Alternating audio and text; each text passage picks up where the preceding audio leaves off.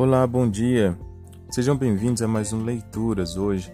Hoje, domingo, dia 3 de dezembro de 2020, estamos encerrando essa semana onde conversamos sobre a natividade. E o título da leitura de hoje é A Plenitude do Tempo, Gálatas 4:4. Mas, quando chegou a plenitude do tempo, Deus enviou seu filho por que a encarnação aconteceu exatamente nessa época, por volta do ano 5 a.C., aproximadamente um ano antes da morte de Herodes o Grande, em 4 a.C.?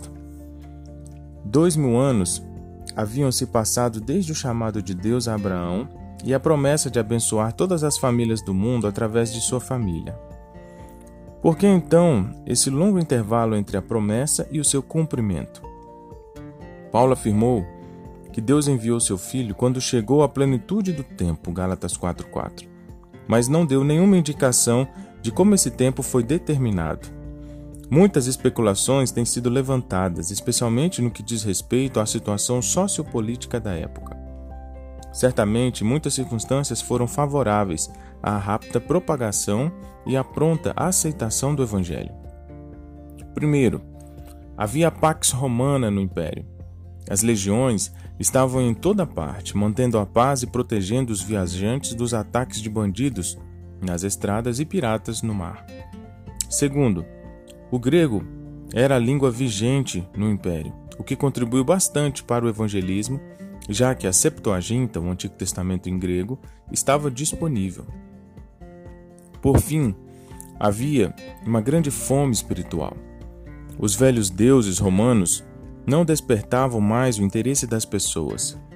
As religiões de mistério ofereciam um tipo de regeneração pessoal, mas era mais evidente o um anseio espiritual do que a satisfação desse anseio.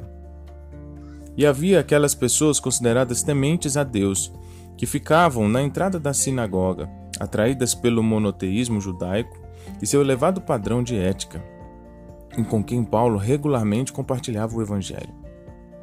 Durante um período de apenas 10 anos, 48 a 57 depois de Cristo, Paulo viu a igreja estabelecida em quatro províncias romanas: Galácia, Macedônia, Acaia e Ásia. Ele pôde declarar: Assim, desde Jerusalém e arredores até o Ilírico, proclamei plenamente o evangelho de Cristo. Romanos 15, 19. Assim, de várias maneiras, aquele foi o tempo oportuno para a evangelização do mundo. Deus abençoe a sua vida, um bom dia e até a próxima.